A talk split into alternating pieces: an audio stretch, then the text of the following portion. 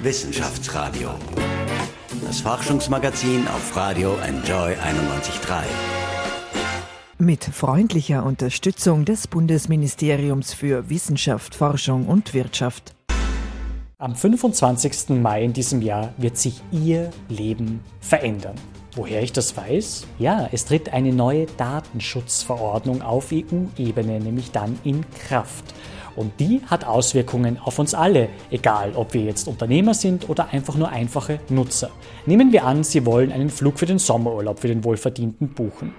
Es wird zukünftig nicht mehr so einfach sein können, dass Sie buchen und dann quasi eine Checkbox schon aktiviert ist, dass Sie damit auch schon die Einwilligung erteilen, dass Sie per E-Mail an Ihre private E-Mail-Adresse Werbematerial geschickt bekommen. Sie müssen das jetzt ab sofort ganz aktiv auch wirklich kommunizieren und sagen, ja, ich will, dass Sie mich mit Werbung beschicken. Andernfalls sozusagen würde das Unternehmen, die Fluglinie, bei der Sie buchen, hier schon einen Verstoß begehen. Was kommt da alles auf uns zu? Wie groß wird der Verwaltungsaufwand sein? Herzlich willkommen bei dieser Spezialausgabe. Ich bin Paul Buchacher. Ich freue mich sehr, den Top-Anwalt Nino Klappback und Datenschutzexperten hier jetzt bei mir zu haben. Wir sind hier in ganz prominenter Lage im ersten Bezirk. Wir blicken auf die Votivkirche und auf die Universität Wien von seinem Büro aus. Herzlich willkommen. Herzlich willkommen. Zu Beginn aber eine ganz andere Frage. Ich habe gelesen, Sie sind Fußballfan und da drängt sich natürlich die Frage auf, wer wird denn neuer oder vielleicht alter Fußballweltmeister? Glauben Sie, dass es in Russland wieder Deutschland gelingen wird, den WM-Titel zu holen? Da ich auf Länderebene nicht ganz so ein fanatischer Fan bin, möglicherweise Deutschland, vielleicht schafft es auch Spanien wieder. Ich fürchte nur, wir werden es am Ende wieder nicht sein. Ich glaube auch, dass wir es nicht sein. Wir sind nämlich leider gar nicht dabei. Aber die Niederlande ist auch nicht dabei und Italien ist auch nicht dabei. Also da tut sich doch einiges im internationalen Fußball. Herr Klappert, was ändert sich jetzt quasi für uns als Nutzer, für uns, die wir in sozialen Medien ja aktiv sind, wie zum Beispiel auf Facebook, für uns, die wir eben sehr viel auch online mittlerweile buchen? Was sind so drei, vier wesentliche Änderungen, die jetzt mit 25. Mai dann in Kraft Kraft treten werden. Also ich glaube, aus Nutzersicht ist die wohl wesentlichste Änderung, dass alles viel klarer gestaltet werden sein muss. Das heißt, der Fokus der Datenschutzgrundverordnung liegt auf einer Transparenz. Das heißt, es ist hier eigentlich ein bewusster Fokus auf den Verbraucher, dessen Daten verarbeitet werden.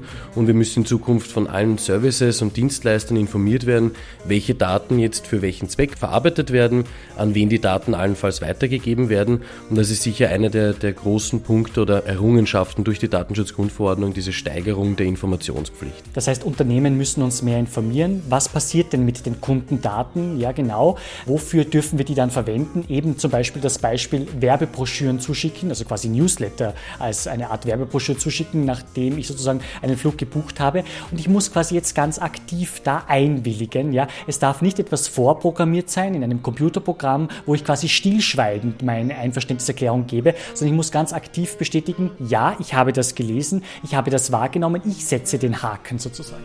Genau richtig. Also die Idee, das ist bekannt aus der Rechtssprache als Kopplungsverbot, was jetzt mit der Grundverordnung kommt. Eben genau die Idee, dass ich einen Vertrag auch abschließen kann, ohne eine Zustimmung erteilen zu müssen, die ich vielleicht aber für den Vertragsabschluss gar nicht brauche. Und eben aus dem Beispiel, wenn ich eine Leistung buche oder eine Ware bestelle, dann muss ich nicht zwangsläufig auch zu Newslettern oder Werbeanrufen zustimmen. Wenn ich natürlich weiter über Services und neue Produkte informiert werden will, kann ich ja freiwillig dann einen Haken setzen und irgendwie meine Zustimmung bekannt geben. Jetzt habe ich gelesen, wir haben schon ein Vorgespräch gehabt, gehabt, wo Sie auch darauf eingegangen sind, dass es sozusagen eine Herausgabemöglichkeit von persönlichen Daten gibt.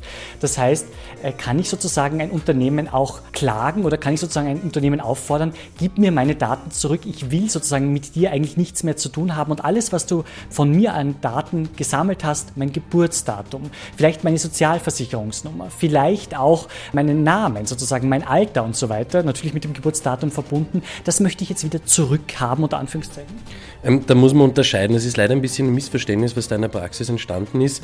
Das eine Thema ist, wenn Sie sozusagen die Daten herausverlangen möchten, dann bezieht sich das nur auf Daten, die Sie selbst bereitgestellt haben, mit der Idee, dass da wahrscheinlich ein Aufwand dahinter steckt, weil Sie irgendein Formular zum Beispiel ausfüllen, Daten bekannt geben im Rahmen eines Vertragsabschlusses oder per Einwilligung und dann muss das Unternehmen die Daten, die Sie selbst bereitgestellt haben, Ihnen auch wieder zurückgeben können. Daten, die das Unternehmen selbst erhebt oder verarbeitet, gehören da nicht dazu. Das andere Thema, was Sie angesprochen haben, wenn ich mit einem Unternehmen nichts mehr zu tun haben will, dann habe ich in Zukunft wie bisher einen Löschungsanspruch. Da hängt es allerdings dann davon ab, ob natürlich nicht irgendwelche gesetzlichen Aufbewahrungspflichten entgegenstehen. Das Unternehmen wird nach dem Vertragsabschluss zum Beispiel klassisch die Daten für sieben Jahre aufbewahren müssen, aus steuerrechtlichen Gründen. Das heißt, hier kann ich gar nicht mit meinem Löschungsrecht vordringen, weil natürlich das Unternehmen dann schlecht zum Finanzamt sagen kann, ist lieb, dass du mich prüfst, aber leider mussten wir schon alles löschen.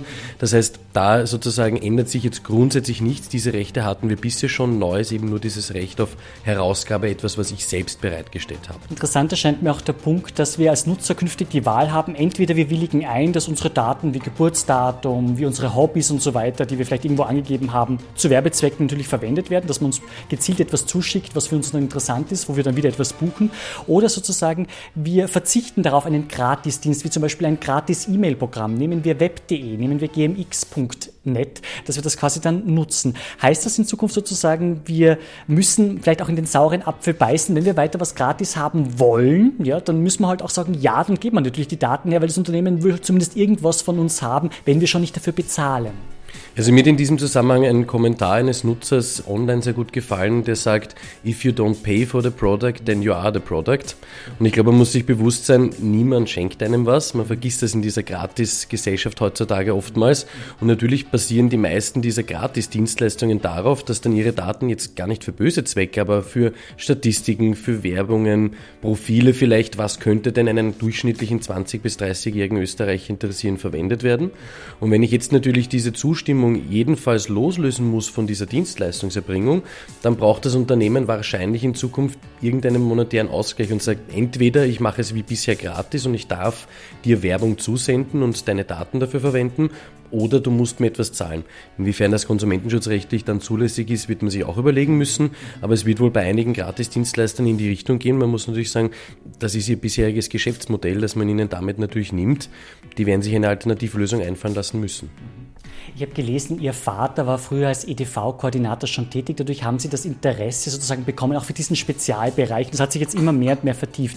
Wie lange haben Sie gebraucht, um selber durchzusehen bei dieser neuen Datenschutzverordnung, die sehr umfangreich ist? Wie viele Wochen sind Sie gesessen?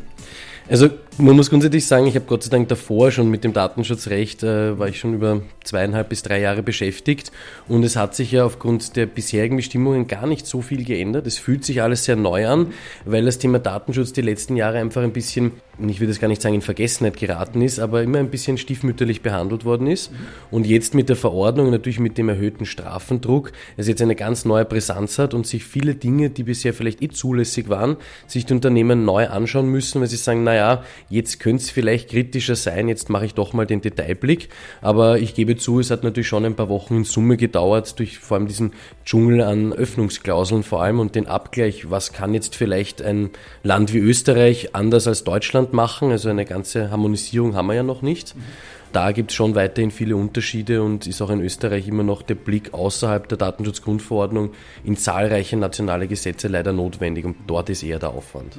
Es geht auch um Neuerungen bei Dingen, die wir auch fast täglich machen, mittlerweile WhatsApp. Fast jeder hat WhatsApp mittlerweile auf dem Smartphone drauf. Klar, wir schicken uns im Chat sozusagen Nachrichten und Fotos hin und her, skypen, wir telefonieren mit der Tochter, die vielleicht ein Auslandspraktikum macht in Australien oder wo auch immer. Ja. Also auch hier gibt es Neuerungen. Was sind hier die wesentlichen Neuerungen mit dieser Verordnung, Herr Plapp? Also das eine Thema ist alles, was wir privat nutzen, wenn wir privat WhatsApp nutzen, ähm, unterliegen wir als Privatperson ja Gott sei Dank nicht den Bestimmungen. Wir müssen natürlich jetzt kein Verarbeitungsverzeichnis führen oder Einwilligung einholen. Natürlich muss uns auch WhatsApp wie bisher informieren, was es für Daten von uns sammelt und für welche Zwecke die dann in weiterer Folge verwendet werden. Was eher brisant ist, ist, dass jetzt sozusagen die Verwendung von WhatsApp im betrieblichen Bereich für Unternehmen, das wird erheblich erschwert, weil ich dort natürlich Vereinbarungen bräuchte und WhatsApp eigentlich nicht gedacht ist, derzeit noch für eine betriebliche Verwendung. Also dort wird es wohl gezwungenermaßen zu Einschränkungen kommen.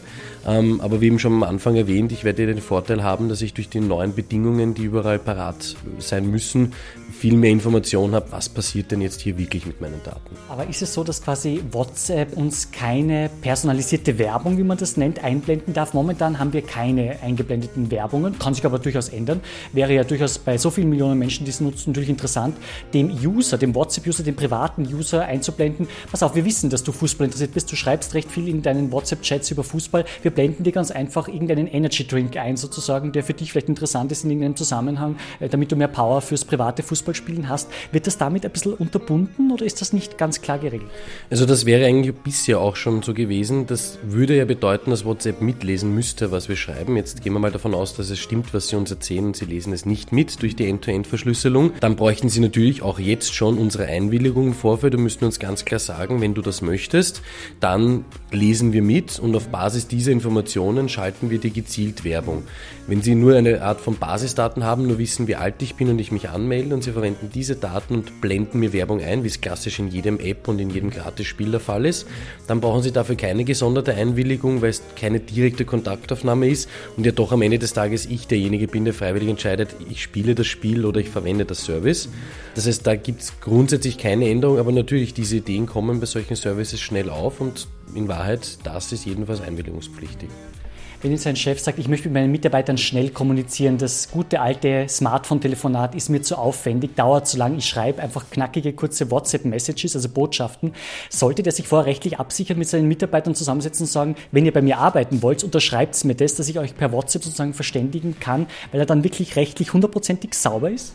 Theoretisch wäre das möglich, aber genauso wie Sie es jetzt vorgeschlagen haben, hätten wir genau dieses Thema, die Einwilligung muss freiwillig erfolgen und das könnte eigentlich die Mitarbeiter so gar nicht abverlangen, weil genau mit dieser Formulierung, wie es vielleicht in der Praxis mal vorkommen mag, mit ihr müsst mir das jetzt unterschreiben, dann geht das erst, das wäre keine freiwillige Einwilligung. Das heißt, da müsste er wirklich, wenn er das tun will, den Mitarbeitern vielleicht erklären, was die Vorteile wären und sagen, wenn ihr das wollt, so wären wir schneller und wenn dann wirklich alle einverstanden sind sagen, ja, das ist sinnvoll, ich verwende eh WhatsApp, wie fast alle anderen User, dann würde es natürlich funktionieren. Zu den Strafen für mindere, also kleinere Vergehen unter Anführungszeichen werden 10 Millionen Euro oder 2 Prozent vom globalen Firmenumsatz fällig. Für sehr große Verstöße sind es 20 Millionen Euro im Ernstfall oder sogar 4 Prozent des weltweiten Umsatzes von einer Firma. Äh, was versteht man denn genau unter einem kleineren, minderen Vergehen, wo man sagt, das ist nicht ganz so schlimm, sozusagen unter Anführungszeichen? Also ein kleineres Vergehen wären die klassischen Dokumentationspflichten, also alles, was das Unternehmen bereithalten muss für den Fall einer Prüfung durch die Behörde, das Verarbeitungsverzeichnis, etwaige Folgenabschätzungen. Wenn dort Fehler passieren, dann kommt grundsätzlich der kleinere Strafrahmen zur Anwendung. Wo natürlich die höheren Strafen greifen sollen, ist, wenn, wenn gegen die Datenschutzgrundsätze verstoßen wird. Das wäre das Thema mit Information oder eine falsche oder fehlende Einwilligung. Das heißt, alles, was den Betroffenen betrifft, ist klassisch höher bestraft und natürlich dann Bestimmungen, wo man sagt, das war jetzt wirklich da gab es zum Beispiel vielleicht gar keine Sicherheitsmaßnahmen, also wenn man jetzt in den kritischeren Bereich kommt äh, und dort unterscheidet sich es am Ende des Tages. Aber eine vielgestellte Frage schon jetzt ist, wie will man das handhaben? Wie will man prüfen, ob ein Unternehmen wirklich so sauber ist? Ein Unternehmen hat doch das Recht auf Unversehrtheit, also sozusagen, dass da nicht jederzeit ein Prüfer reinplatzen darf und sagen darf, so und ich schaue mir das jetzt an. Also wie kann sozusagen äh, das Recht des Konsumenten, des Kunden gewahrt werden, dass wirklich alles sauber ist, aber zugleich auch das Recht der Unversehrtheit sozusagen von Firmen, die ja auch ein bisschen äh, das Recht haben, dass da nicht eben jemand hereinplatzt und sagt, so, und ich bin der Kontrollinspektor, habe mich nicht angemeldet und ich will jetzt genau wissen, was macht ihr eigentlich äh, so den ganzen Tag? Ist bei euch alles korrekt oder sind, ist, wäre schon längst eine Strafe fällig? In Wahrheit wird es genau wie auch in äh, anderen Bereichen, bei Banken oder bei Versicherungen oder im Wettbewerbsrecht, äh, hat auch hier die Datenschutzbehörde eine Kontrollbefugnis und darf einerseits tätig werden aus eigenem Interesse, wenn sie vielleicht meint, sie möchte oder muss jetzt ein Unternehmen prüfen, oder natürlich, und das wird vor allem das Spannende in Zukunft sein, im Andersfall. Das heißt konkret, ein Betroffener, ein Kunde beschwert sich, ein Mitarbeiter beschwert sich, sagt, hier läuft etwas falsch. Jetzt wird aber trotzdem, glaube ich, muss man am Ende des Tages die Kirche im Dorf lassen. Die Datenschutzbehörde ist zumindest jetzt nicht zu erwarten, dass jetzt da wie die Inquisition einmarschiert und alles beschlagnahmt. Das wird wohl nicht passieren. Da muss, glaube ich, schon sehr viel davor falsch laufen, dass so drastische Maßnahmen kommen, äh, sondern im klassischen Fall wird die Behörde ein eine Stellungnahme einfordern und wir dann auf dieser Basis natürlich schon direkt auch zum Unternehmen gehen und sagen, jetzt wollen wir natürlich auch schauen, dass das, was du uns erklärst und schreibst, doch wirklich stimmt. Also es macht jedenfalls äh, einen gewissen Druck auch, dass diese Dokumentationen, Informationen tatsächlich auch der Wahrheit entsprechen. Und kurz zusammengefasst, die Behörde hat einfach von Gesetz wegen eine Kontrollbefugnis und darf tatsächlich natürlich kommen und vor Ort auch prüfen. Orten Sie schon jetzt, Sie, der ja auch in der Wirtschaftswelt sicher gut vernetzt ist, eine gewisse Nervosität bei Firmen kleinerer oder größerer Art, wo Bosse, Chefinnen schon jetzt sagen, äh, was kommt da auf mich zu? Ja, wie muss ich mich da aufstellen? Brauche ich neue Mitarbeiterinnen und Mitarbeiter, die sich nur mit diesem Thema befassen? Aber was bedeutet das dann in Kosten? Wie geht es den österreichischen Firmenchefs und Chefinnen damit? Also es ist ganz unterschiedlich, je nach Größe selbstverständlich.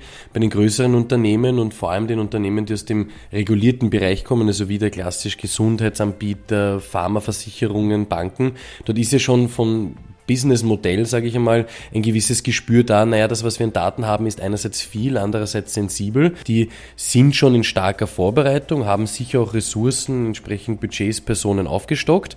Dort ist man daher aber auch etwas entspannter, weil man jetzt jahrelang schon tätig war. Die KMUs, die kleineren, mittleren Unternehmen, dort trifft es zum Teil härter, das ist richtig. Wir verfolgen ja doch klassisch den Ansatz ähm, Planned on Panic. Wenn man sich vorbereitet, das gewisse Set hat, die Dokumentationspflichten erfüllt und die kritischen praktischen Anwendungen sich anschaut und dort sauber ist, dann hat man in Wahrheit auch am Ende des Tages nichts zu befürchten. Hat man die letzten Jahre das bisher versäumt und nichts getan, dann kann es jetzt natürlich schon ein größerer Aufwand sein, das alles aufzuarbeiten. Wissenschaftsradio. Forschung einfach erklärt. Präsentiert von der Fachhochschule Wien der WKW auf Radio Enjoy 91.3. Herr Tlapak, die Firmen müssen ja diese Regeln dieser neuen Datenschutzverordnung nicht nur einhalten, sie müssen ja auch nachweisen, also sie müssen zeigen können, dass sie sich auch daran halten. Ja. Das betrifft dann mehrere Bereiche, da geht es quasi, Social Media Management ist das eine, also da geht es darum, also sozusagen, welche Daten ziehen wir da von unseren Kundinnen und Kunden, die uns auf Facebook liken zum Beispiel, die uns auf Facebook folgen oder auch über Instagram folgen. Da geht es aber auch um das sogenannte Customer Relationship Management, also das Kundenmanagement, sozusagen, äh, in welcher Beziehung sind wir da in den Kunden, welche Daten kriegen wir da raus, was passiert dann mit denen,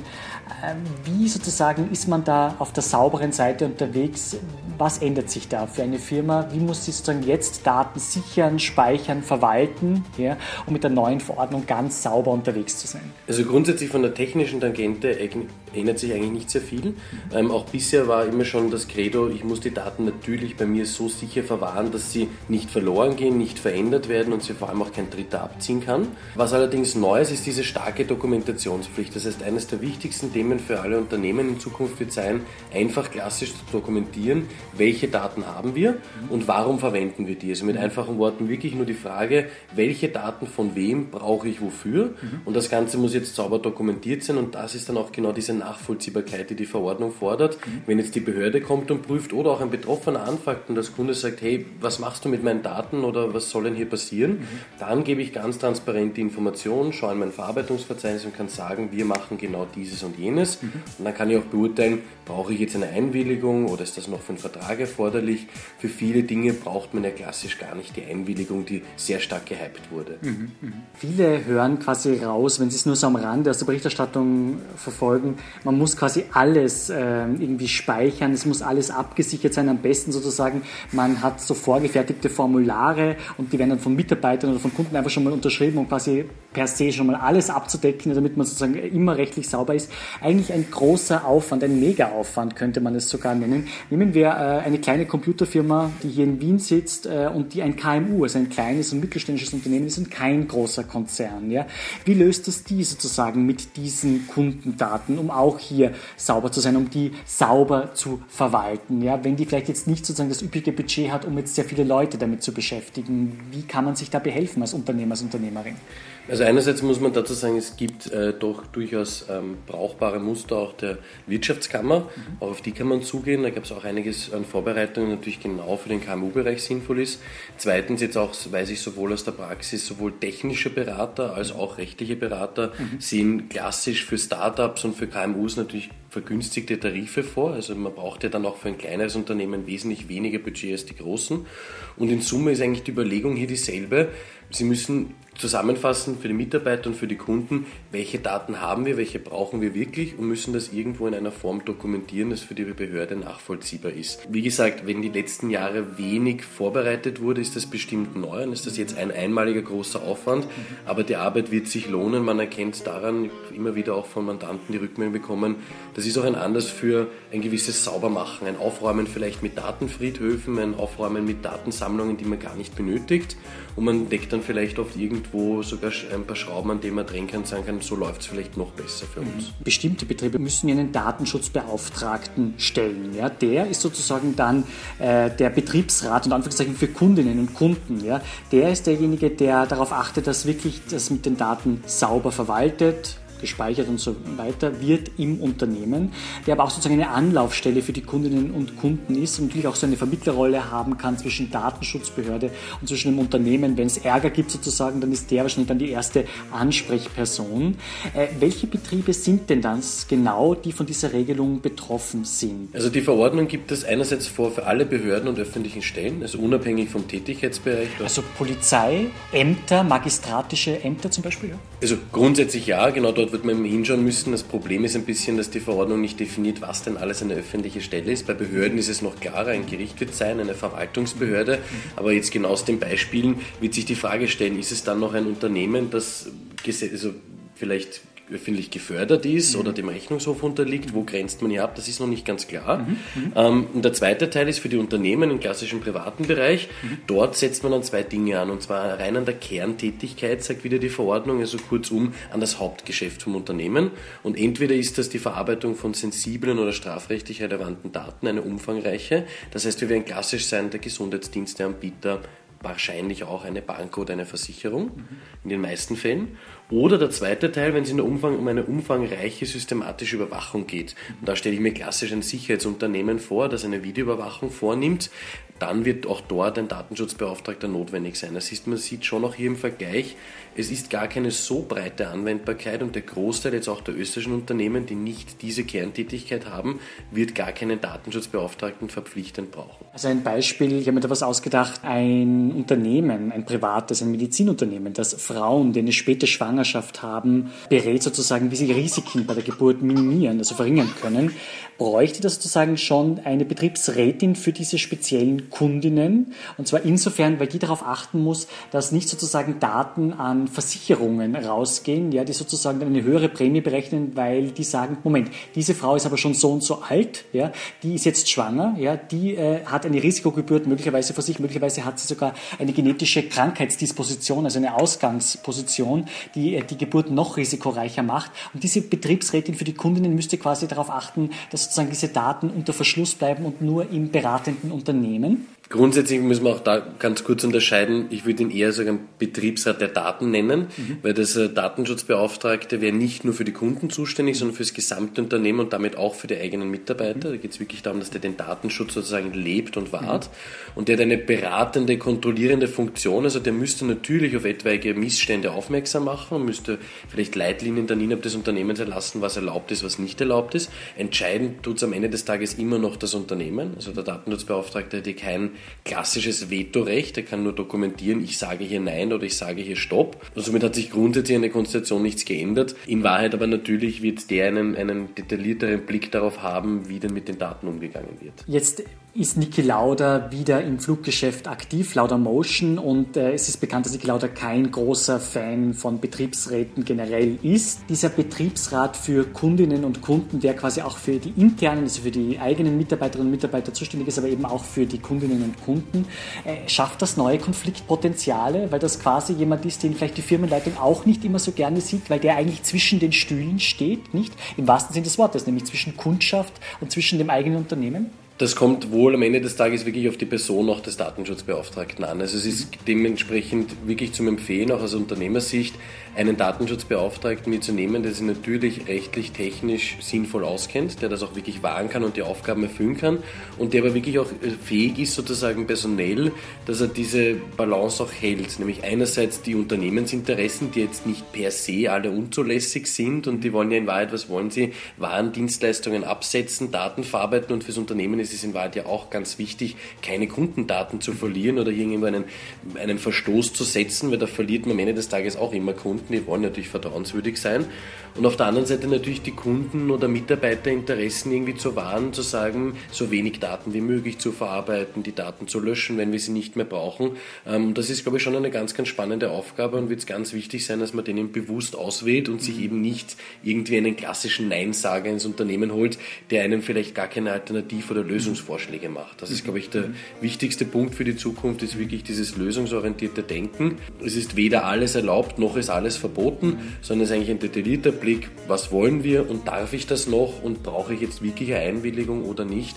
Und ich glaube, dort muss es am Ende des Tages hingehen. Diese Abwägung ist wichtig. Google, ein großer Internetkonzern, wir kennen natürlich alle die Suchmaschine, wird im Sommer, in diesem Sommer in Wien Street View durchführen. Das heißt, es werden die Straßen Wiens aufgenommen. Ja, nehmen wir als Beispiel den Universitätsring. Wir sitzen jetzt hier im ersten Bezirk zum Beispiel. Und darauf ist natürlich schon ein bisschen zu achten, dass Personen, die da vielleicht auch mit aufgenommen werden, die einfach auf der Straße gehen und nichts von ihrem Glück wissen, da mit aufgenommen zu werden, unter Anführungszeichen, dass die unkenntlich gemacht werden, dass die so nicht sozusagen zu sehen sind, weil das wäre ja eine Verletzung ihrer Sphäre, ihrer Privatsphäre eigentlich und ihrer Persönlichkeitsrechte.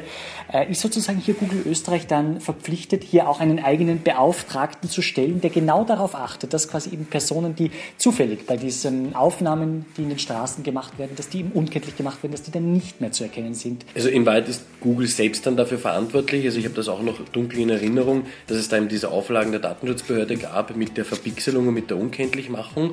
Das heißt, es wurde jetzt nicht per se verboten, man hat nicht gesagt, Google Street View, das braucht man nicht, sondern hat nur versucht eben auch wir hier wieder die Balance herzustellen mit das Interesse an dem Bild an der Straßen, dass man sich orientieren kann als Tourist oder auch für die Einheimischen. Andererseits aber, wie Sie richtig sagen, natürlich äh, auch das Recht der Personen zu wahren, jetzt hier nicht äh, nur weil sie zufällig vorbeigehen, aufgenommen zu werden. Dafür braucht es allein keinen Datenschutzbeauftragten, sondern muss Google als Verantwortlicher, als Unternehmen sicherstellen, dass sie diese Beschränkungen, die ihr auferlegt wurden, natürlich einhält und dort halt sozusagen de facto wirklich dann auch technisch das entsprechend umsetzt.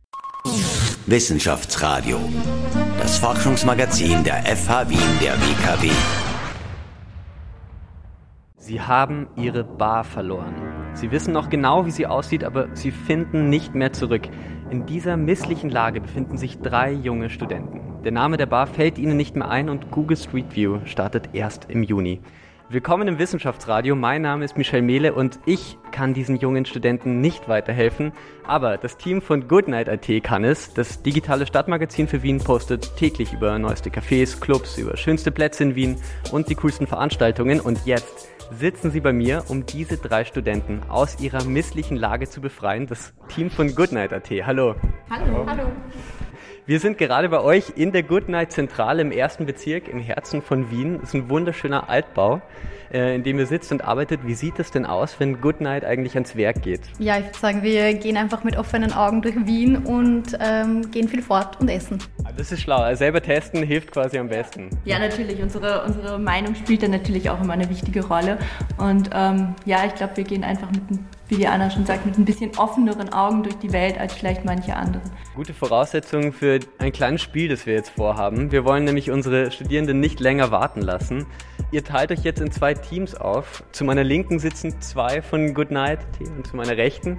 Ich würde euch jetzt drei Sprachnachrichten vorspielen von einer Studentin, die ihre Bar sucht als erstes. Äh, die erste Sprachnachricht ist noch sehr unkonkret, die zweite wird schon ein bisschen konkreter und in der dritten gibt es dann die Auflösung, falls ihr es nicht erraten haben solltet. Wer von euch äh, als erster weiß, wo sie hingehören, bekommt einen Punkt. Wenn ihr aber etwas Falsches sagt, bekommt das andere Team einen Punkt. Einverstanden? Okay. Dann, good night, I've lost my bar. Hier kommt die erste Studentin. Hey, liebes Good Night Team. Kurze Frage und zwar, ich habe meine Bar verloren. Es war richtig schön voll dort, viele Leute.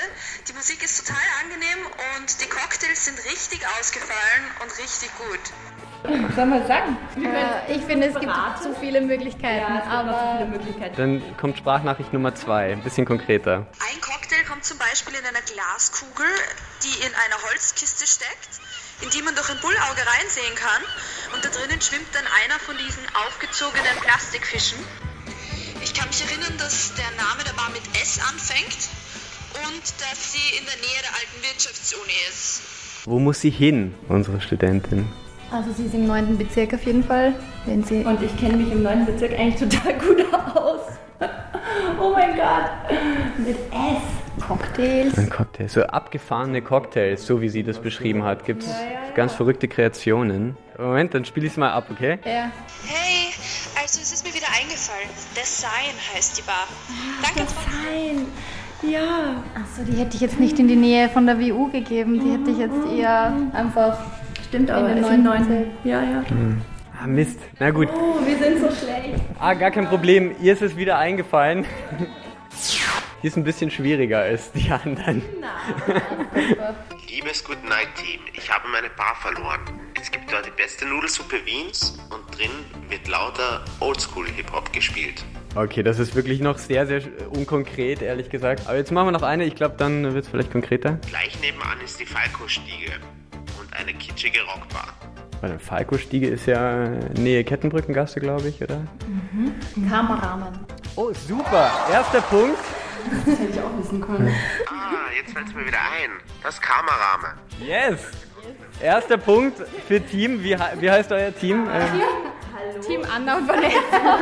Das ist wohl keine Bar, oder? ja, es ist, es ist ein bisschen schwieriger. Es ist keine richtige Bar, aber ja, Stimmt schon. Ja, Rahmenbar. ja, es ist. Äh, Eine Rahmenbar. Okay, ähm, letzte Runde. Ihr könnt noch aufholen. Ihr könnt sogar noch gewinnen, wenn die jetzt was Falsches sagen. Also es bleibt spannend bis zum Schluss. Good night, I've lost my bar. Es gibt eine Bar, die nach einem US-Schriftsteller benannt ist und die das billigste Bier der ganzen Stadt anbietet. Joanna überlegt schon. Oh, Vanessa wusste es. Wahnsinn! Gleich bei der ersten Nachricht. Applaus. Also man muss es trotzdem. Ich habe den Kopf gehabt, das gegenüber vom Kreisky.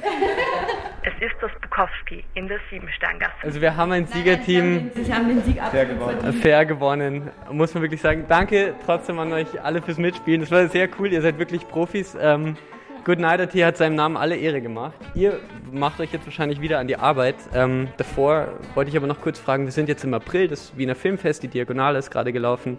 Am 26. April stehen uns die Amadeus Music Awards ins Haus. Ähm, was sind jetzt Termine? Jetzt wird es wieder wärmer, die sich alle vielleicht dick im Kalender markieren sollten. Eine Empfehlung für den April von Good AT. Ähm, also ich würde sagen, jetzt wird es langsam wieder Zeit für die Outdoor-Partys, also so Techno-Waves, irgendwo zum Beispiel Porto Pollo oder sowas. Steht jetzt wieder im Programm und das ist auf jeden Fall zu empfehlen. Konkrete Termine kann ich dir jetzt dazu leider noch nicht sagen, aber Einfach regelmäßig Das kommt in den spontan. Kalender schauen. Genau, einfach Genau. regelmäßig schauen auf der Website. Goodnight.at. Ja. auf unserem Eventkalender wird es dann regelmäßig aktualisiert. Sollte man auf jeden Fall vorbeischauen. Wissenschaftsradio. Forschung einfach erklärt. Präsentiert von der Fachhochschule Wien der WKW Radio Enjoy 91.3. Ab Mai, eben ab dem 25. Mai 2018, wo dann vieles neu wird, muss es quasi auch Einwilligungen geben, was sozusagen die Verarbeitung von Daten betrifft. Bisher war es so, wenn ich das richtig verstehe, sehr sensible Daten, Gesundheit, wie ist der Gesundheitsstatus, wenn man so will, ja, da muss es wirklich eine ausdrückliche Zustimmung geben, weil das ein so intimes Datum, eine so intime Datenlage ist, da muss eine Zustimmung sein. Jetzt geht es aber auch sozusagen um die Verarbeitung von sogenannten nicht so sensiblen Daten, Adresse zum Beispiel, wo wohne ich zum Beispiel in Wien oder den vollen Namen, Vor- und Zunahme. Was kommt jetzt hier für eine Neuerung? Sozusagen, wenn ich jetzt quasi aktiv sage, ja, du darfst meinen vollen Namen speichern, ja, du darfst meine Adressdaten speichern, bin ich da als Konsument gestärkt, weil ich quasi über meine Daten damit entscheide und nicht einfach ein Unternehmen diese quasi abgreift und für seine Zwecke nutzt? Also über die Frage bin ich sehr, sehr dankbar, weil es ein gewisses Missverständnis am Markt äh, widerspiegelt auch. Ähm, das wird sehr stark gehypt und man muss, glaube ich, vom Grundsatz her andersrum überlegen. Ich darf Daten, das war bisher schon so und bleibt auch so, immer dann verarbeiten, wenn ich entweder eine gesetzliche Pflicht habe, ist irgendwie naheliegend, das ist jetzt zum Beispiel selbst bei sensiblen Daten, dort ist es ganz gestärkt. Dort geht es vor allem darum, wenn ich eine gesetzliche Pflicht habe, natürlich muss der Arbeitgeber wissen, wenn sein Arbeitnehmer im Krankenstand ist, ist ganz klar, er muss das ja auch weiter melden können und zum Entgeltvorzahlung. Und das zweite Thema, wenn es keine gesetzliche Pflicht gibt und ich habe auch keine sensiblen Daten, dann ist die meiste oder häufigste Rechtsgrundlage eine Vertragserfüllung. Mhm. Wenn ich wo eine Ware bestelle, ist es auch logisch, dass ich natürlich den Namen, die Adresse, vielleicht eine E-Mail-Adresse, wenn ich es online bestelle, mhm. angeben muss. Wie soll mir das sonst die Ware zustellen oder eine Rechnung ausstellen? Mhm. Wenn es keine Vertragserfüllung mehr ist, dann gibt es noch den Fall der berechtigten Interessen. Dort beginnt eben das Thema mit, ist überwiegt jetzt das Interesse des Unternehmens, die Daten zu verarbeiten oder des Kunden? Das wäre ein gutes Beispiel, wo berechtigte Interessen greifen, ist eine Bonitätsprüfung. Das ist natürlich Betrugsprävention, da hat das Unternehmen natürlich schon einen gestärkten Bedarf, dass nicht an jeden jetzt Waren sendet und der sagt, ja, ja, ich mache Zahlung auf Rechnung und dann kommt kein Geld und die Ware ist weg. Das macht aus unternehmerischer Sicht durchaus Sinn, ist glaube ich auch nachvollziehbar. Also da geht es darum, wie gut ist von jemandem, wie liquide, also wie viel Geld hat er denn wahrscheinlich auf dem Konto, das zu prüfen sozusagen, bevor der sozusagen Shopping Deluxe betreibt über Home-Shopping-Kanäle im Fernsehen genau. und sich alles Mögliche nach Hause bestellen lässt, von den Schminkutensilien bis zu einer teuren Luxus-Couch, ja, äh, prüft man wahrscheinlich vorher präventiv, also vorbeugend, kann sich der oder die das überhaupt leisten? Genau, und damit ist es am Ende des Tages auch eigentlich ein Schutz des Kunden mhm. äh, und daher ein berechtigtes Interesse. Und dann, erst wenn alle diese drei nicht vorliegen, dann brauche ich erst die Einwilligung. Und wie Sie richtig erwähnt haben, bei sensiblen Daten, dort gibt es keinen Grund für die Vertragserfüllung und kein berechtigtes Interesse. Also dort ist meistens entweder ich habe einen gesetzlichen Ausnahmebestand, meistens Arbeitnehmerbereich oder natürlich Gesundheitswesen. Klar braucht ein Krankenhaus Gesundheitsdaten, klar braucht das auch wohl eine Versicherung. Wie soll sie sonst eine Lebensversicherung ausstellen, wenn sie nicht weiß, wie sie sozusagen, wie fit sie sind? Und erst dann, wenn ich aus diesem Bereich draußen bin, dann brauche ich wirklich die Einwilligung. Also ganz kurz zusammengefasst, die Einwilligung bleibt weiterhin eher die letzte Variante und brauche ich eigentlich nur in Sonderkonstellationen und gefühlt jetzt aus Konsumentensicht meistens dort, wo es entweder wirklich um sensible Daten geht oder wo es eben um irgendwelche Werbethemen an Werbeanrufe oder Werbe-E-Mails geht. Das wäre klassisch ein, ein, Bereich, wo ich eine Einwilligung geben muss. Kommen wir noch zu einem sehr spannenden Thema. Profiling heißt das. Ja, das ist genau das, was Sie aus CSI zum Beispiel aus diesen Serien kennen. Das heißt sozusagen, da werden die Täter gemäß einem Profil sozusagen ermittelt. Ja, man erstellt ein Profil und sagt, der Täter fällt in das Raster XY, muss ein Mann sein, hat vielleicht lange Haare, hat eine gewisse Neigung und wir äh, clustern immer mehr und mehr und mehr. Wir sammeln immer mehr Daten und kommen ihm so auf die Schliche. Profiling in der Wirtschaft heißt, man äh, sammelt Daten, um sozusagen den Nutzer noch besser zu kennen. Das wird auch in Zukunft nicht allgemein verboten sein, aber es gibt strengere Informationspflichten seitens der Firmen. Man sagt sozusagen, die Firmen müssen den Kunden und die Kundin äh, genauer informieren, was passiert da eigentlich sozusagen. Können Sie da vielleicht ein plakatives Beispiel für Profiling nehmen? Können wir das zum Beispiel anhand von Facebook festmachen? Ist Facebook eigentlich schon Profiling-mäßig aktiv, weil er bekannt ist, dass die Daten auf irgendwelchen Servern in Irland landen?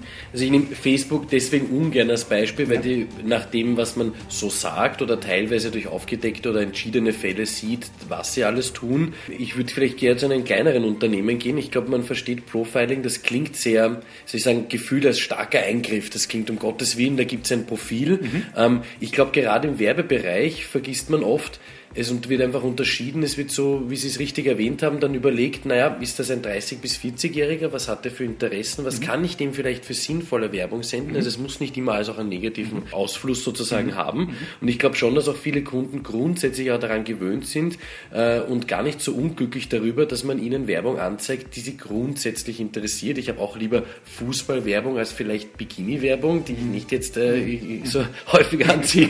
äh, dementsprechend, äh, glaube ich, darf man das gar nicht vergessen. Und der zweite Punkt ist, was sich ändern wird, sind wir wieder bei der Transparenz. Mhm. Das Unternehmen muss viel mehr aufklären im Vorfeld durch diese Informationspflichten. Wenn du bei uns einkaufst, dann schauen wir uns dein Bestellverhalten an. Wir schauen uns an, was interessiert dich denn von unseren Produkten, damit du in Zukunft vor allem Werbung erhältst zu Themen, die dich scheinbar auf Basis dessen, was du bestellst, wirklich interessieren. Ist wahrscheinlich vergleichbar wie mit dem klassischen im Webshop, wo man dann sieht, die Kunden haben zusätzlich Folgendes gekauft, wo man einfach dann ein Beispiel bekommt, ah, wenn jemand einen Film kauft, dann kauft er klassischerweise noch das Buch dazu oder die Tasse oder ein T-Shirt. Das alleine wäre jetzt als Idee schon ein Profiling, eine Segmentierung mhm. und diese Informationspflicht, die Transparenz wird in Zukunft steigen. Hat man sich denn was überlegt? Denn das ist ja bisher auch schon Standard. Es gibt sozusagen äh, AGBs, es gibt allgemeine Bestimmungen und die kann man sich theoretisch ja durchlesen und kann sagen, ja, ausdrücklich, ich stimme dem jetzt zu. Das machen aber die meisten nicht und ich würde sagen, das machen weit über 80 Prozent wahrscheinlich nicht. Das machen die, die vielleicht ein bisschen zu viel Zeit haben. Aber im Alltag sozusagen haben wir doch alle viel zu wenig Zeit. Hat man sich denn mit der neuen Datenschutzverordnung auf EU-Ebene dazu was überlegt, dass man gesagt hat, äh, die Unternehmen werden angehalten, das so präzise und so knapp wie möglich auf die wesentlichen Punkte herunterzubrechen und zu fassen, damit es auch wirklich gelesen wird im Sinne des Kunden, damit der besser durchsieht? Oder hat man gesagt, na, es ist immer noch im Ermessen des Kunden. Wenn er äh, die Zeit dafür nicht hat, dann ist es seine eigene Schuld, wenn er sich nicht durchliest. Das Problem geht aus meiner persönlichen äh, Wahrnehmung leider genau in die andere Richtung. Wir haben jetzt gerade wieder in der Datenschutzgrundverordnung einen sehr langen Paragraphen, der Informationspflichten bereithält. Mhm. Das heißt, jetzt haben wir einerseits auf Verbraucherschutzüberlegungen aus den vergangenen Jahren immer eine sehr lange Liste an Informationen, die verpflichtend anzugeben mhm. sind, oft in einer sehr großen Detailtiefe. Mhm. Jetzt haben wir wieder von der Datenschutzverordnung neue Informationspflichten als Beispiel vor, das Profiling. Mhm. Wenn ich dort muss ich über die involvierte Logik aufklären. Ich glaube, damit fangen viele Kunden gar nichts an. Was soll ich dem jetzt großartig erklären, was da für ein Algorithmus dahinter steht? Mhm. Das heißt, leider aus meiner Sicht gehen wir momentan genau in die andere Richtung. AGBs, Datenschutzhinweise werden immer länger ähm, und damit ist die Wahrscheinlichkeit, dass es jemand wirklich im Detail liest oder kurz auf den Punkt gebracht sieht, ah, das passiert hier, das rückt, glaube ich, jetzt mit der Verordnung eigentlich wieder in weitere Ferne. Stichwort Algorithmus äh, und da verbinden die meisten ein soziales Netzwerk damit, das natürlich sehr groß ist. Seit dem Jahr 2005 ist es aktiv Facebook und jetzt gibt es das sogenannte Recht auf Vergessen, das ja auch hier festgelegt ist. Der Kunde kann also sagen, ich möchte beantragen, dass aus der Datenbank meine Daten gelöscht werden, also meine persönlichen Daten, wie mein Geburtsdatum, wie mein Name und so weiter. Ähm, wird das äh, durchführbar sein, Herr Plattback, oder anhand eines Beispiels Beispiel ist gefragt, kann ich bei Schließung von meinem Facebook-Account, ich will mit Facebook nie wieder was zu tun haben, ich verabschiede mich ganz von diesem sozialen Netzwerk, kann ich einklagen, kann ich einfordern, dass meine Daten wirklich auf Servern, wo die auch immer dann stehen, dass die wirklich gelöscht werden, ja, dass man, dass man mir das transparent, einsichtig wirklich per E-Mail oder was bestätigt, ja, Ihre Daten wurden auf dem Server XYZ im so und so Ort gelöscht? Ja, und das war auch bisher schon so. Also es wurde auch hier äh, Recht auf Vergessen, klingt sehr neu, aber auch dieses Recht auf Löschung hatten wir schon die letzten 10, 20 Jahre, auch auf Basis eigentlich seit 1995, seit Basis der, der Richtlinie. Genauso kann ich sowohl bei Facebook als auch bei anderen Anbietern dann immer eine Löschung meiner Daten begehren, mhm. wenn der Zweck, für den sie ursprünglich verwendet worden, sozusagen aufgehört hat, wenn der, wenn der Zweck wegfällt. Mhm. Und da sind wir wieder beim Thema, wenn es dann keine Aufbewahrungspflicht mehr gibt. Mhm. Jetzt ohne es mir im Detail angeschaut zu haben, klassisch bei Facebook zahle ich nichts. Da wird es wohl keine besonderen Aufbewahrungspflichten geben und in dem Moment, wo ich mich entscheide, dass ich etwas löschen löschen möchte oder meinen Account lösche, dann wird auch Facebook nach Nutzungsbedingungen die Daten grundsätzlich relativ rasch löschen müssen und mir das auch bestätigen müssen. Wir kennen natürlich den sehr prominenten Facebook-Kritiker Max Schrems, äh, der ja immer wieder gegen Facebook mobil macht, jetzt auch mit einer eigenen Plattform. Beim Europäischen Gerichtshof ist äh, ja seine Anforderung, dass er eine Sammelklage gegen Facebook machen möchte, abgeschmettert worden. Aber, so habe ich gelesen, mit dieser neuen EU-Datenschutzverordnung könnte dann es doch an die Möglichkeit einer Sammelklage geben. Das meinen zumindest einige Experten. Staaten. Ist ja durchaus eine Sammelklage von Österreich aus möglich. Sehen Sie das auch so optimistisch, dass äh, quasi eine Sammelklage sein kann? Was heißt das? Dass sich mehrere Menschen zusammenschließen und sagen, wir klagen gemeinsam Facebook. Also grundsätzlich diese Sammelklage, genau diesen Begriff, das gibt es in Österreich nicht. Das hat es bei uns auch jetzt die vergangenen Jahre nie gegeben. Was sich aber mit der Verordnung ändert und was natürlich ein gewisser Vorteil ist, ist erstens, ich kann jetzt gleich direkt in dem Land, in dem ich meinen gewöhnlichen Aufenthalt habe, direkt dort bei der Datenschutzbehörde gegen ein Unternehmen vorgehen. Das heißt, wenn wir jetzt beim Beispiel äh, von Max Schrems bleiben, genau. der in Irland klagen musste, ja. weil Facebook seinen Sitz in Irland hat, der könnte in Zukunft direkt zur österreichischen Datenschutzbehörde gehen und kann sich dort über Facebook beschweren und muss nicht mehr nach Irland fahren. Das ist ein ganz großer Vorteil, den die Verordnung bringt aus Konsumentensicht. Und das Zweite ist, dass ich auch die Öffnung habe für Verbandsklagen. Das heißt klassisch, dass zum Beispiel der ähm, VKI, der, Verbraucher, ähm, der Verbraucherschutzverband oder auch die Arbeiterkammer Rechte aufgreifen kann und für die Betroffenen und damit als quasi Sammelklage für die Kunden und für die Konsumenten vorgehen kann. Aber dieser eben zivilrechtlich, die Sammelklage, gibt es bei uns de facto nicht. Großbritannien wird ja bekanntlich die EU offenbar verlassen, so mit nächstem Jahr und das mit dem sogenannten Brexit, mit dem Ausstieg. Da ist doch die spannende Frage, wenn Großbritannien ausgetreten ist, sozusagen unterliegt es ja eigentlich nicht dieser EU-Datenschutzverordnung, die aber heuer schon in Kraft tritt. Und zwar, also sozusagen heißt es ja, da ist ja Großbritannien noch drin in der EU. Also eine Zeit lang ist Großbritannien offenbar schon noch davon betroffen. Das heißt, man kann sich dann in Großbritannien als Unternehmen nicht rausreden auf, wir waren da schon so halbwegs im Brexit sozusagen, für uns hat das jetzt keine Relevanz. Erst wenn der Ausstieg wirklich rechtswirksam ist, verstehe ich das so richtig sozusagen, erst dann hat Großbritannien wahrscheinlich wirklich nichts mehr mit dieser Datenschutzverordnung zu tun. Ab dann gilt sozusagen ein anderes Recht. Kann man das so sagen, oder? Jein. Jein. Wir haben den Vorteil durch die Datenschutzgrundverordnung, dass sie fast schon, würde ich sagen, zusammengefasst einen Weltherrschaftsansatz hat. Mhm. Die Idee ist nämlich, sie gilt einerseits natürlich für alle Unternehmen, die innerhalb der EU sitzen und da haben Sie recht, wenn, die, wenn Großbritannien nicht mehr Teil der EU ist, würde sie dort rausfallen. Mhm. Aber der zweite Ansatz ist, sie gilt auch für alle Unternehmen, die nicht in der EU sitzen, aber innerhalb der EU Waren und Dienstleistungen anbieten, also klassisch etwas verkaufen oder ihre Leistungen anbieten oder das Verhalten von EU-Bürgern beobachten. Mhm. Das heißt, bleiben wir beim Beispiel, es ist der Brexit vollzogen, mhm. Großbritannien ist aus der EU draußen, mhm. ein Unternehmen sitzt dort und bietet weiterhin in Österreich, in Deutschland online Waren an, mhm. dann unterliegt sie immer noch dieses Unternehmen dem vollen Anwendungsbereich der Datenschutzgrundverordnung. Mhm. Und das Zweite, äh, was wir grundsätzlich wissen, ist, dass Großbritannien natürlich bestrebt ist, in Zukunft ein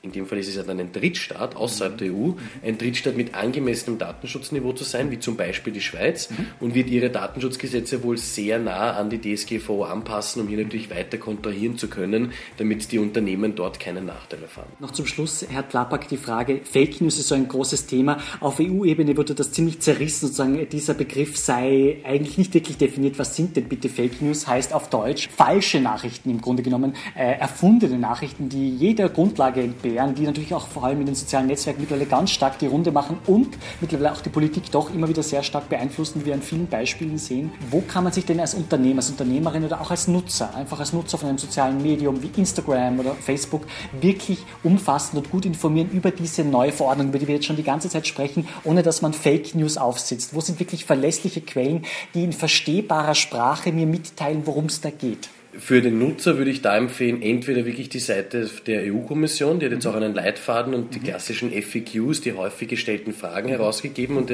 klärt auf sehr hoher Flugebene, was denn es jetzt mit der Datenschutzgrundverordnung auf sich hat. Und der zweite Teil wäre von der österreichischen Datenschutzbehörde auch dort die Homepage, die haben auch ein Newsletter und Leitfäden herausgebracht.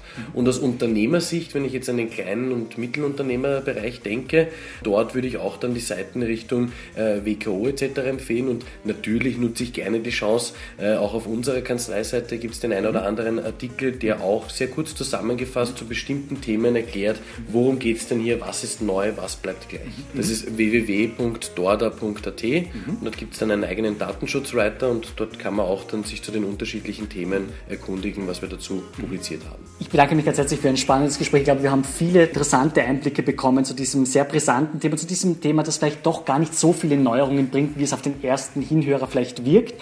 Aber es ist doch, äh, glaube ich, gut, sich da zu informieren. Herzlichen Dank an den Top-Anwalt Nino Klappert für das Gespräch und Ihnen noch einen schönen Tag. Vielen Dank. Dankeschön. Wissenschaftsradio, das Forschungsmagazin. Alle Infos unter Enjoy